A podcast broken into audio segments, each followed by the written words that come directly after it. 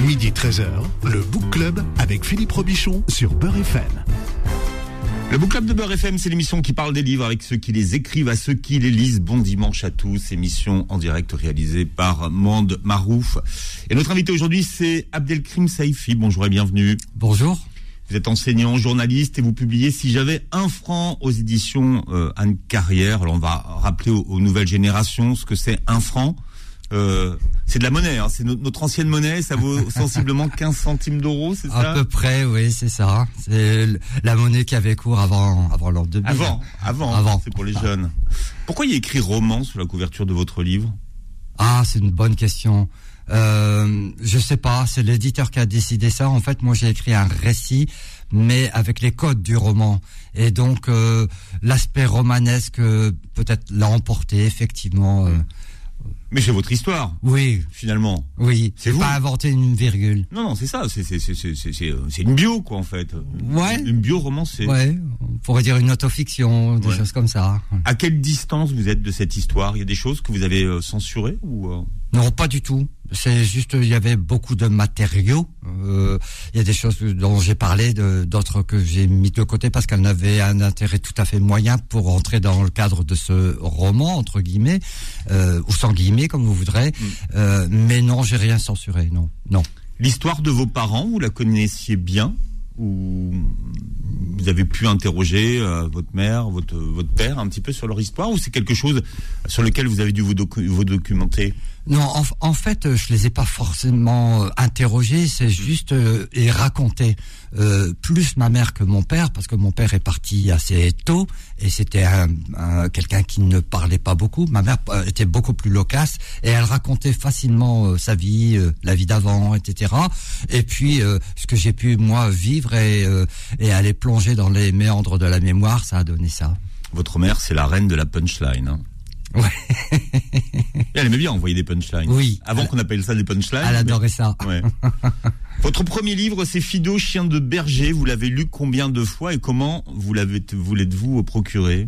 Ah, Fido Chien de Berger, c'est un, un livre magnifique. D'ailleurs, euh, après avoir publié euh, Si j'avais un franc, il y a un de mes amis qui l'a trouvé euh, sur Internet et il me l'a envoyé. De la bibliothèque rose. Exactement, je l'ai à la maison maintenant, c'est un, un grand bonheur.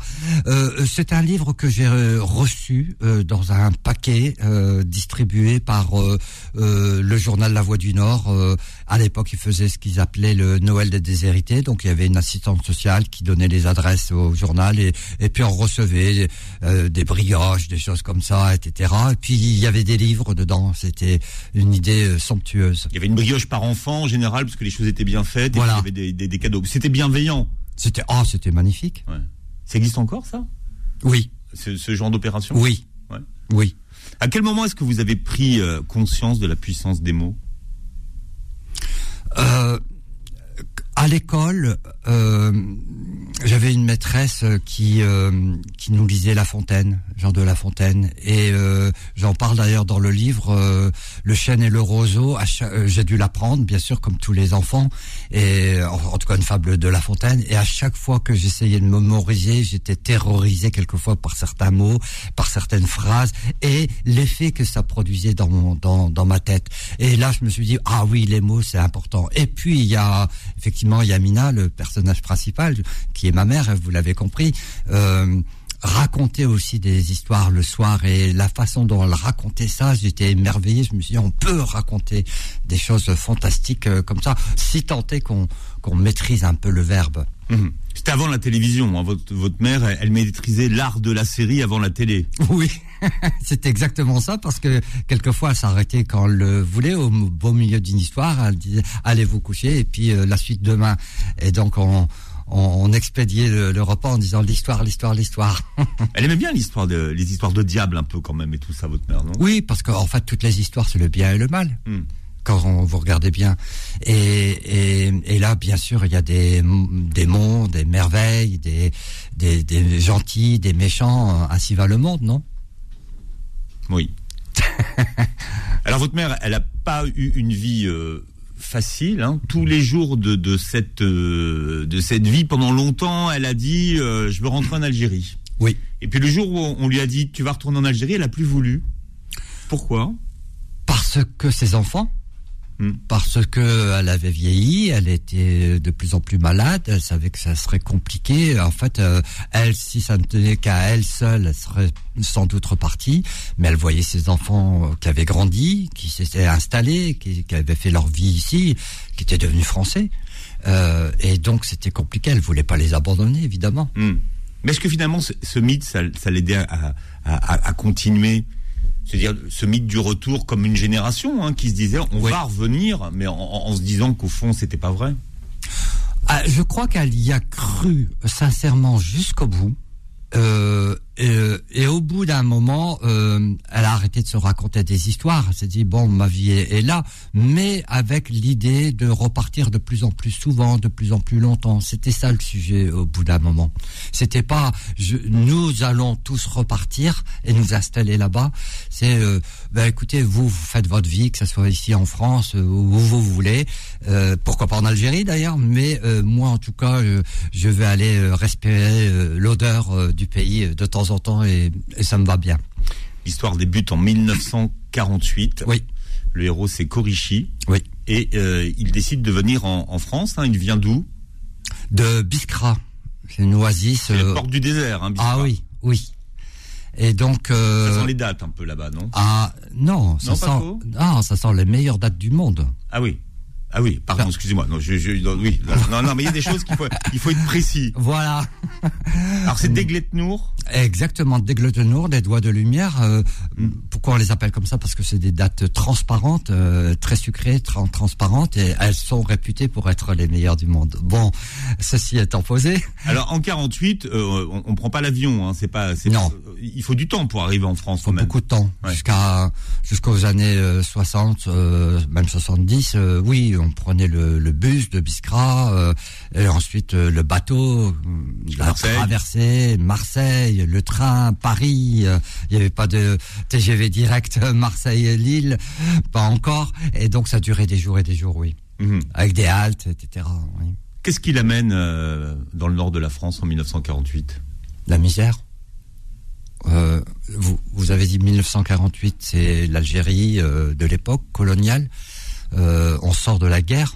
Euh, tout le monde sort de la guerre et c'est très compliqué euh, en France et c'est encore plus compliqué en Algérie et donc le fait de ne pas trouver de travail, de quoi vivre, de quoi faire vivre sa famille, etc. Puis peut-être intuitivement un rêve de d'avoir une vie meilleure, de se réaliser. Hmm. Peut-être, je sais pas, je, sais pas. Il, n'a pas parlé de ça. Un rêve de planter un jardin. Exactement. oui. Ah oui. C'est exactement ça. C'est exactement ça. C'est le rêve, euh, son rêve, un de ses rêves, oui, c'était de revenir avec euh, trois sous en poche, euh, d'acheter quelques quelques palmiers, dattiers, et de vivre la vie dont il pouvait rêver à l'époque. Alors, il arrive dans le nord de la France, au Mont. Oui. C'est à côté de, de Maubeuge, hein, la grande ville à côté. C'est ça. Et euh, il y a une, grosse entreprise hein, qui existe d'ailleurs toujours aujourd'hui, j'imagine. Oui. Valorec. Valorec, hein, dans, lequel il, est embauché. Oui. Et c'est l'époque où euh, les, usines tournent, euh, mais alors vraiment ça s'arrête pas. Hein. Ça s'arrête pas, c'est les 3-8, donc ça ne s'arrête jamais. ça tourne, il y a du, il y a des dizaines d'usines dans cette ville et aux alentours ça travaille, ça travaille, ça travaille. Euh, il y a une expression assez curieuse qui disait on, va doubler, c'est-à-dire qu'on va faire des heures supplémentaires, etc. C'était pas des heures sup, c'était des, journées doubles. Voilà, et, donc c'était euh, incroyable, c'était ahurissant. Moi, l'une des raisons qui ont fait que j'ai voulu écrire ce livre aussi, c'est parce que j'ai été longtemps marqué dans mon esprit par le choc que ça a représenté pour eux, euh, Courgine euh, d'abord, hein, Yamina ensuite, de partir de Biskra, une oasis baignée de lumière et de chaleur, et de se retrouver dans une ville industrielle du Nord. Ça m'a toujours fasciné, euh, ce choc culturel, climatique. Euh, thermique, parce que c'est la grisaille, c'est oui, des hivers. La lumière, la lumière. Mm. Yamina parlait souvent de la lumière. Mm.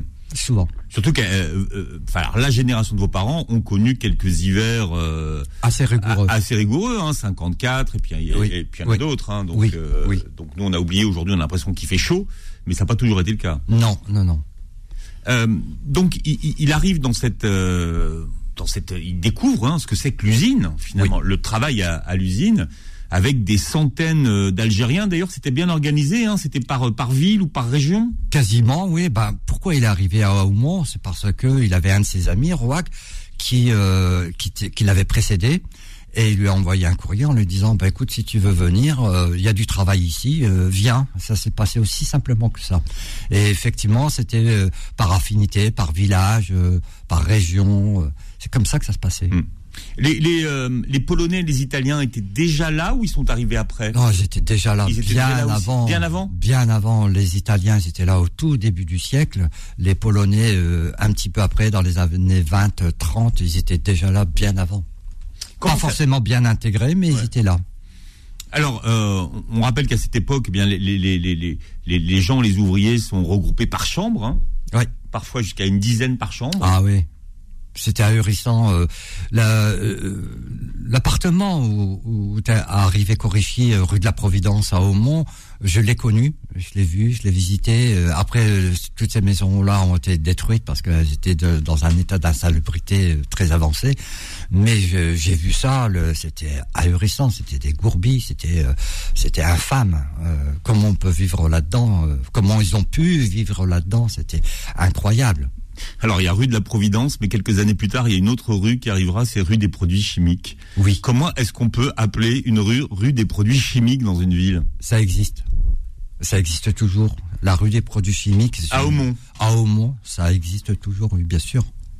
Parce que il y avait une usine qui s'appelait les, les produits chimiques. Et donc, ils ont appelé ça la rue des produits chimiques. Aussi simplement que, que ça quelques années euh, après, hein, euh, trois quatre ans après son, arrivée en France, votre père fait venir votre mère et, elle arrive donc rue de la Providence et elle lui dit quand est-ce qu'on va en France? Ça c'est une punchline quand même.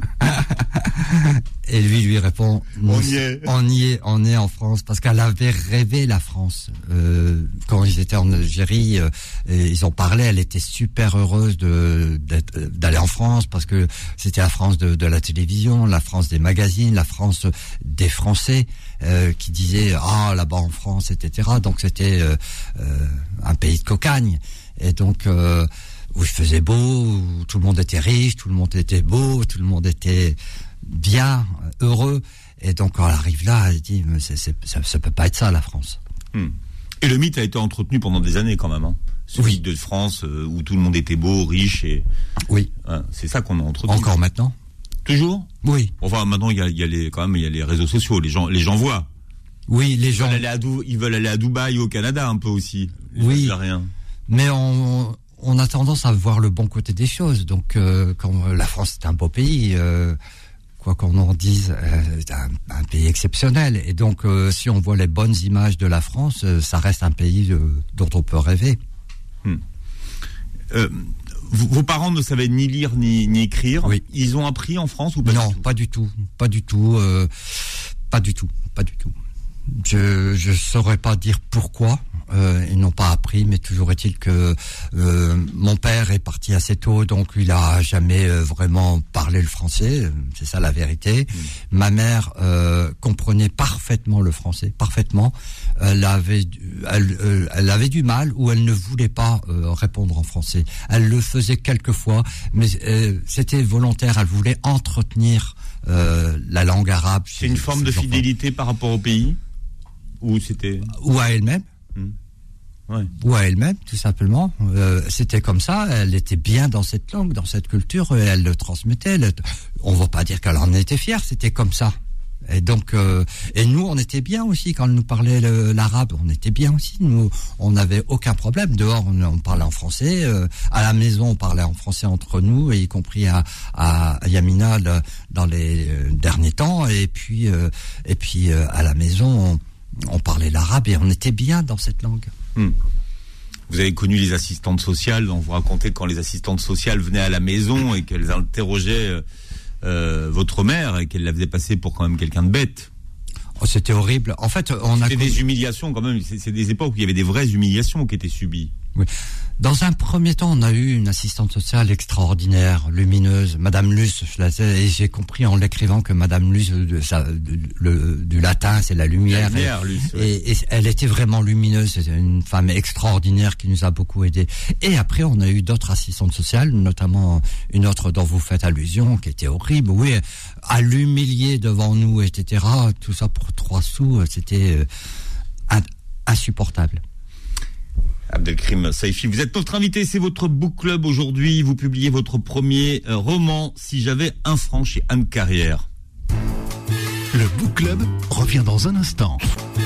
Midi 13h, le Book Club avec Philippe Robichon sur Beurre FM.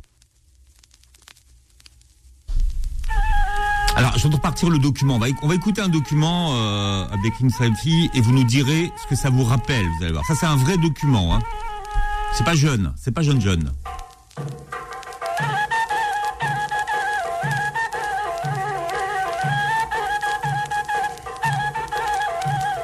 يا دي قول بركة ما تنبح.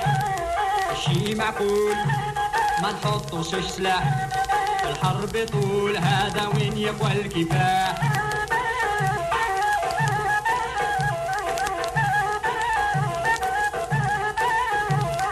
حسبتك فهيم سمعتك تتكلم. غني انت بهيم حتى ينغزوك باش تتقدم. يا بيقول بركة ما تنبح الشي معقول؟ ما نحطوش سلاح. الحرب طول هذا وين يقوى الكفاح؟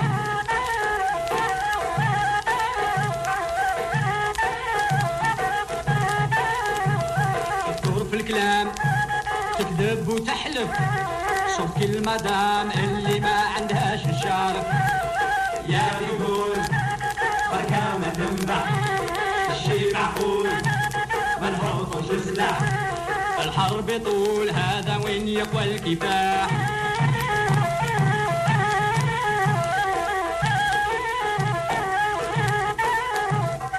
ظهرت زعامتك ست روحك صيد. شوف الجيش كلامك لا طبل نهار العيد يا بيقول بركة ما تنبح شي معقول نحطوش سلاح الحرب طول هذا وين يقوى الكفاح؟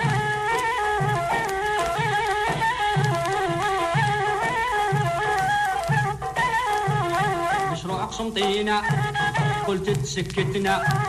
شي ما يغوينا سوى حرية بلادنا.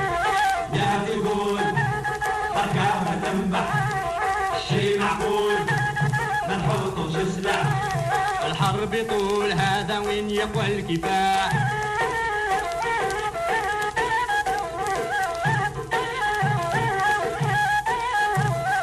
التحرير Alors, il s'appelle Jafar Beck. C'est ce qu'on écoutait sur Radio Le Caire. hein. Avant, il n'y avait pas les réseaux sociaux. hein. Il, y avait, que- il y avait que la radio. Il n'y avait même pas la télé et on écoutait Radio Le Caire parce que Radio Le Caire était informé. Euh, pourquoi Jafar Beck? Et c'est une parodie. Hein. Oui, c'est incroyable que vous ayez retrouvé ça. Là, je me suis donné du mal. Hein, je peux vous dire. Oh, c'est incroyable. C'était pas. C'est pas simple. C'est pas un document facile à trouver. Euh, bravo. Euh, ben, on écoutait ça, euh, Radio Le Caire, en cachette. Euh, même on le mettait pas très fort à la maison parce qu'on avait peur que ou des voisins ou la police écoute ça, puis ils disaient oh là là, vous parlez de De Gaulle, etc. Vous allez être expulsé immédiatement. Bon, c'était une chanson évidemment en pleine guerre d'Algérie.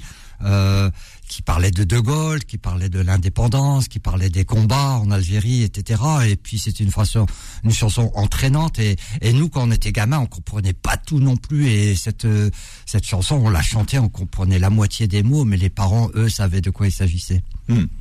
Vous racontez euh, comment euh, le conflit, cette guerre d'Algérie, euh, a été importé sur le territoire français, dans le nord, hein, Oui.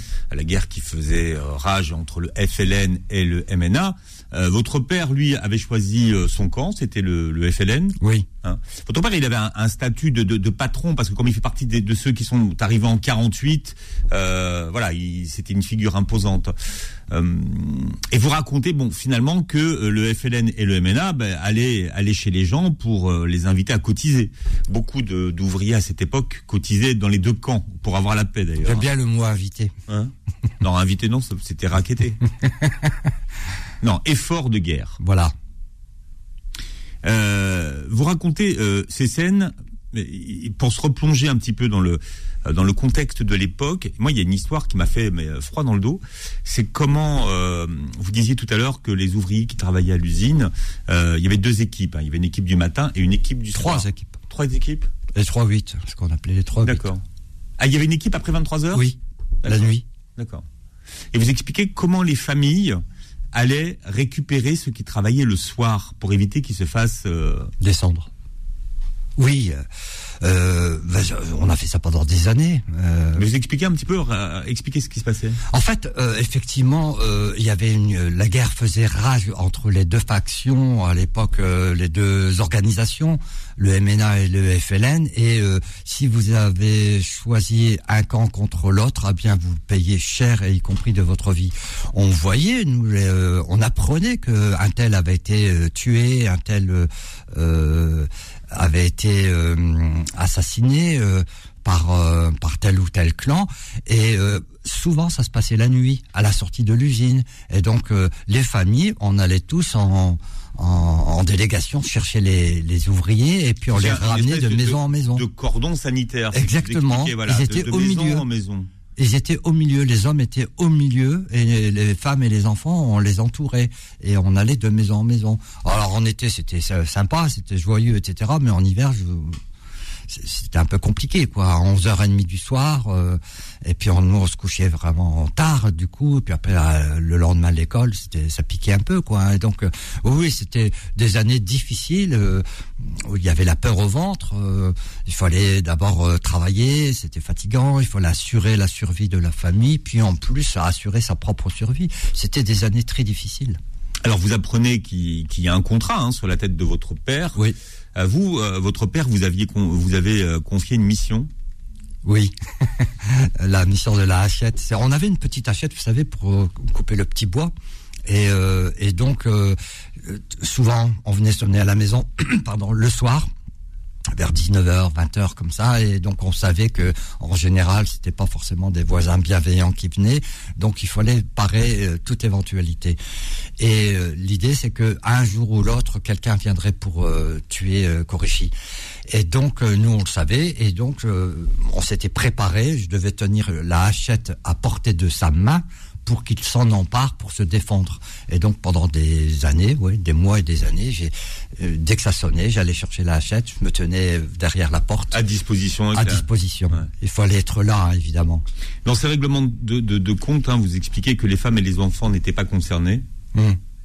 que, que finalement c'était que les que les hommes qui étaient. Oui. euh, Oui, et vous racontez cette scène où un soir on vient pour euh, pour tuer votre père, hein, Oui. franchement, et Oui. que votre mère à ce moment-là a la présence d'esprit d'intervenir.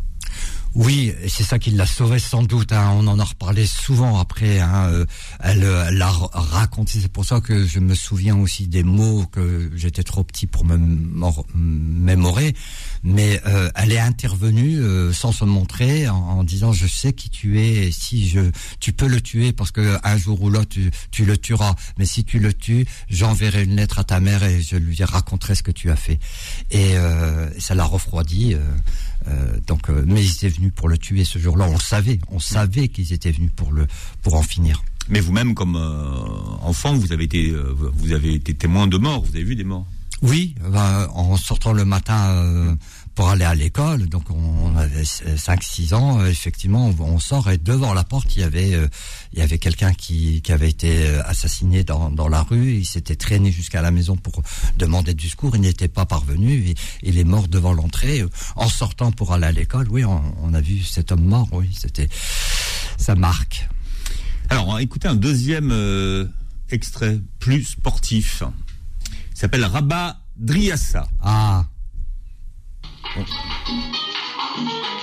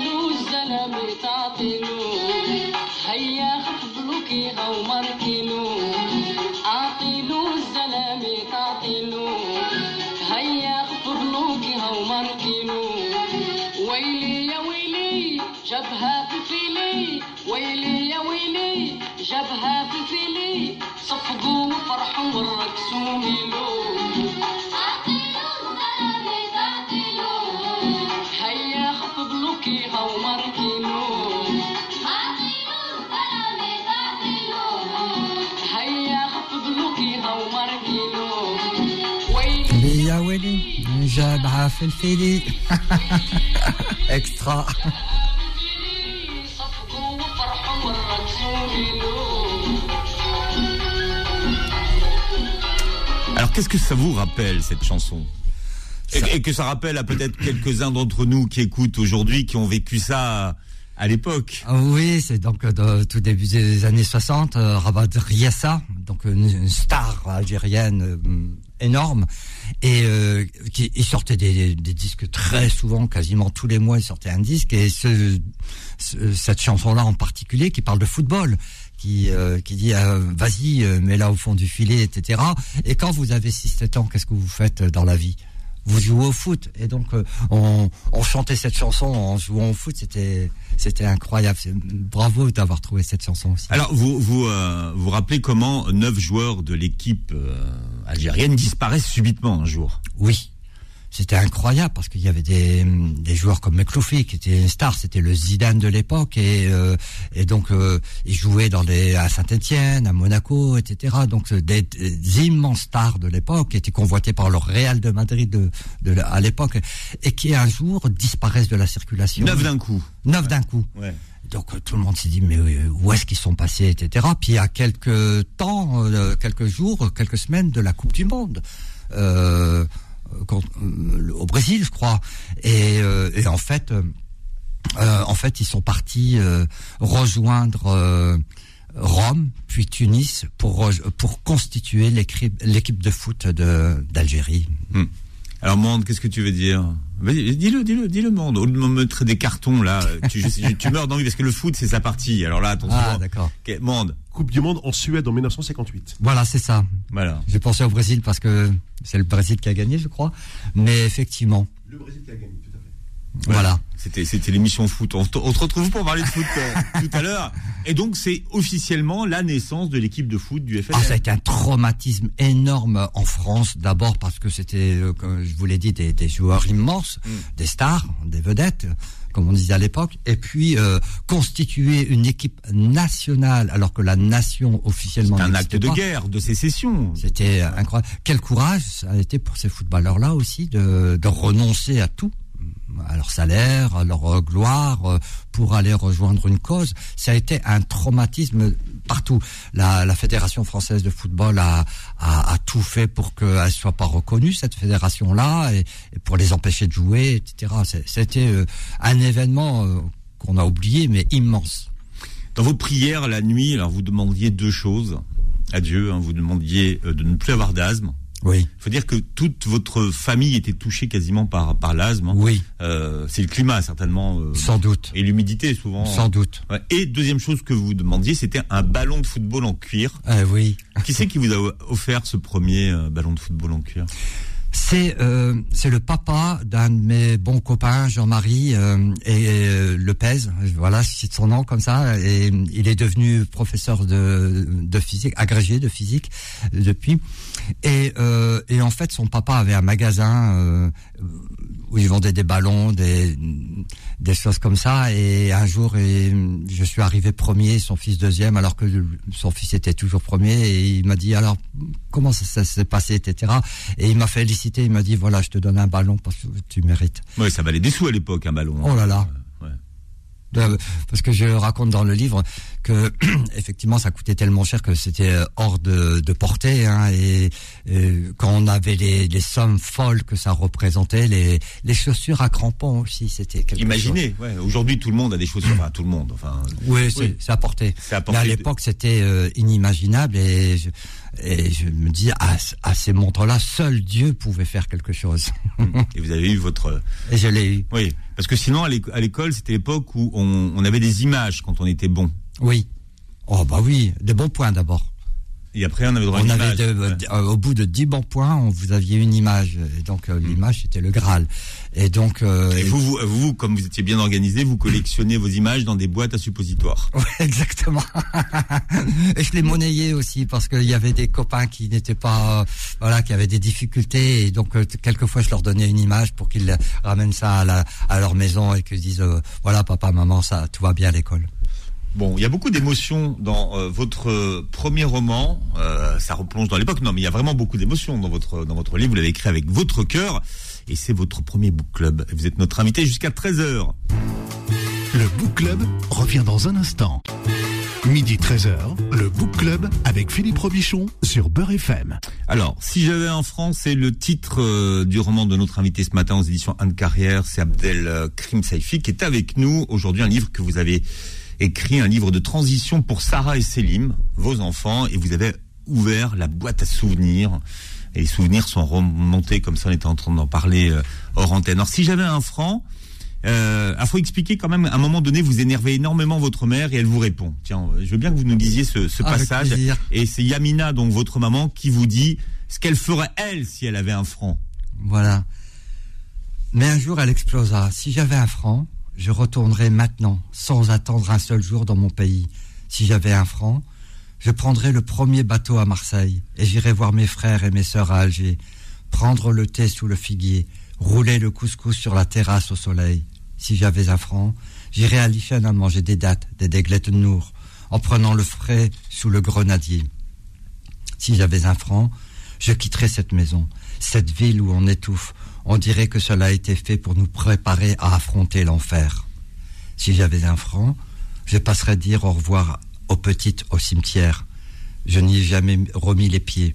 Je me suis approché plusieurs fois, mais je ne pouvais pas. Je ne pouvais pas. Qu'elle me pardonne. C'était au-delà des douleurs humaines. Si j'avais un franc, je vous prendrais, mes enfants, cinq dans l'œil de Satan, et nous partirions sans nous retourner. Nous quitterions ce maudit pays. Tu nous as tout pris, notre santé, notre jeunesse, notre lumière. Tu n'auras pas notre avenir. Si j'avais un franc, J'irai cracher sur l'usine avant de partir. J'irai voir la marchande de légumes. Elle est si gentille. Je lui dirai, nous partons. Je t'enverrai des dates. Il ne faudra pas les vendre. C'est que pour toi. On ne prendra que les livres d'école et les cahiers et les crayons. Je fermerai la maison. Je lancerai la clé au loin. Je jetterai un peu d'eau derrière nous pour éloigner le mauvais sort. On prendrait du pain et du fromage. On monterait dans la voiture et on roulerait sans s'arrêter. Oui, on, partirait sans se retourner, sans un regard, sans un regret. Voilà ce que je ferais si j'avais un franc. Voilà. Et les, et les, et les petites au, au cimetière, ce sont les euh, vos sœurs. Hein. Oui, Hein, votre maman a, a perdu trois trois sœurs, trois trois de ses filles. oui. En bas âge, euh, environ un an, 18 mois. Et donc ça a été... bon, euh, la mortalité infantile, c'est euh, un concept comme ça, mais ça arrivait souvent dans À les l'époque, familles. dans les familles où il y avait 13 enfants, puisque votre maman Oui. a, a enfanté 13 fois. Hein. Exactement. Donc il y avait il y avait il y avait des Voilà, Et on perdait des enfants, euh, c'était euh, courant, mais à chaque fois c'était bien sûr euh, une immense douleur. deux de vos sœurs avaient le, le même prénom, hein, Oui, Saïda, la chanceuse. la chanceuse, c'est ça que ça veut dire. C'est Aïda. Alors on va parler de la grande star de l'époque. Alors il y avait euh, bien sûr euh, Radio Le Caire, donc on écoutait les nouvelles de Radio Le Caire avec le président Nasser égyptien là qui prenait la tête Oui, un des pays arabes, il y avait la conférence de Bandung, et puis il y avait donc une, une star, c'était Farid Alatrache, tout le monde l'aimait, les Algériens l'aimaient jusqu'au jour où?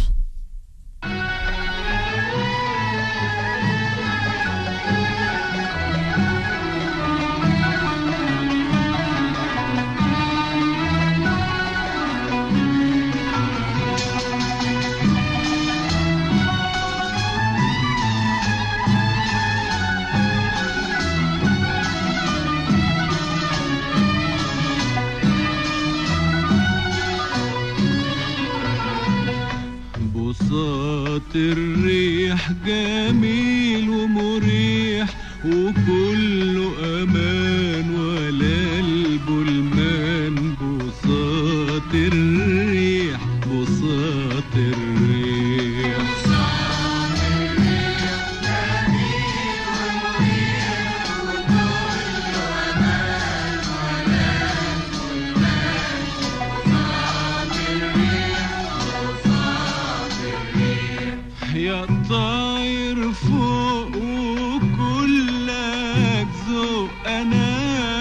مشتاق وضنان الشوق يا طاير فوق وكلك ذوق انا مشتاق وضنان الشوق ودوايا في Alors la chanson s'appelle Bissat Eri et pourquoi cette chanson a-t-elle fâché les Algériens Bissat El Rih, C'est Farid El bien sûr. Ça, s'app- ça s'appelle le tapis volant, en fait, euh, la traduction, le tapis volant.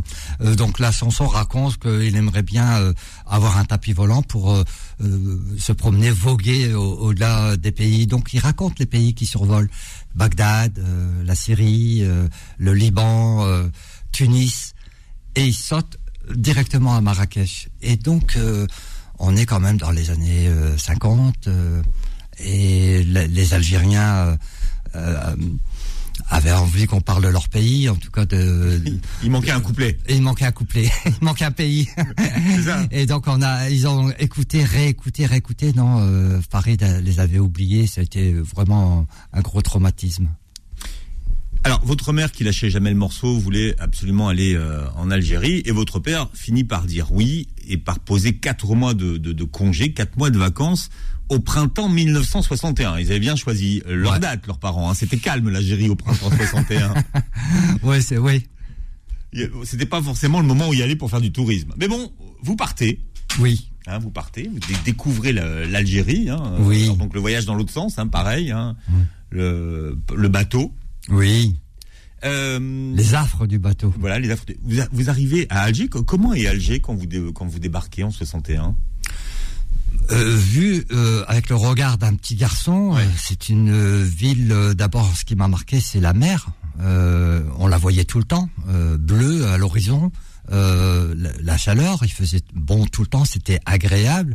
Euh, les gens étaient joyeux dans la journée. euh, et, à, et à côté de ça, par exemple le soir où on entendait les coups de canon, euh, des coups de fusil, euh, on entendait quand on sortait dans la journée aussi, on voyait beaucoup de militaires, beaucoup de soldats, et ils nous contrôlaient tout le temps, hein, et donc euh, et les gens parlaient, ils disaient les paras, donc il y avait les paras, les parachutistes de, de, de Bijard, euh, Bigard, euh, Bijard, Bijard, pardon, Général Bijard, oui. Voilà. Et euh, Bijard, il fait la viande. voilà, pardon. Et euh, et donc, euh, mais on trouvait ça, enfin moi, je trouvais ça normal d'être contrôlé euh, tout le temps. En fait, euh, je me je me suis pas posé de questions. C'est juste, oui, on est arrêté par euh, un, un militaire, deux, trois, quatre quand on allait se promener. euh, et puis c'est tout. Vous voyez ce que je veux dire? C'était pour vu d'un enfant, c'était juste des vacances Mhm. Donc, votre famille était dans quel quartier? À climat de France. c'était extraordinaire. C'est un gros bloc, euh, Climat de France. Ouais, c'est grand, c'est juste au-dessus de Babelwed. Ouais. Et donc ils étaient là. euh, D'abord Climat de France. euh, vous avez parlé tout à l'heure de produits chimiques. Climat de France. Quand on vient de France et qu'on sait ce que le, le climat dans le Nord, donc c'était hum, c'était un peu spécial. C'était parce que c'était sur les hauteurs, donc il faisait. C'est pas peu là où Cor- le Corbusier avait fait sa cité exactement. C'est ça. C'est ça. Elle est incroyable cette cité. Elle est classée monument. Juste en face. Ah ouais. Juste quel, en face. Quel immeuble C'était Ouais. cette espèce de cité. Oui, euh, oui. Et c'est exactement là. Euh, C'est juste en face, à quelques dizaines de mètres de là, qu'habitaient euh, mes oncles. Et donc. euh, Et après, vous partez donc, donc, donc, hop, direction le désert. Hein, Oui. D'abord, on y va euh, avec mon père et moi, tout- seul, deux, pour, ouais. pour voir un peu comment ça se passe, parce que les routes n'étaient pas sûres, euh, c'était compliqué, il y avait le bus, euh, et donc si jamais ça se passait bien, ben ils seraient revenus, puis finalement ils sont pas venus parce que c'était vraiment la sécurité à tout moment. Hmm. Quel, quel souvenir vous, vous gardez de ce premier contact avec l'Algérie? Franchement, merveilleux.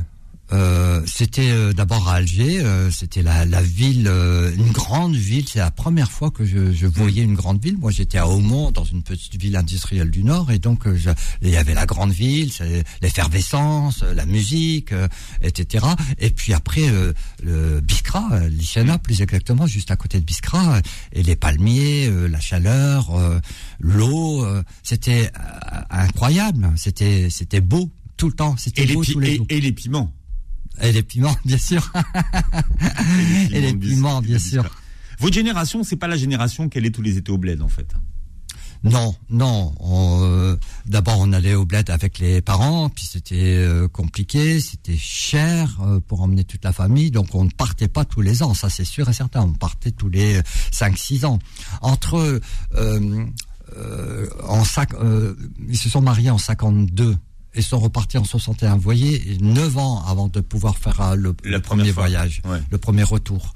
Donc non, c'était compliqué, c'était cher, c'est compliqué. Il faut aller avoir des, des congés. euh, faut aller euh, remplir les valises pour a- apporter des cadeaux à tout le monde.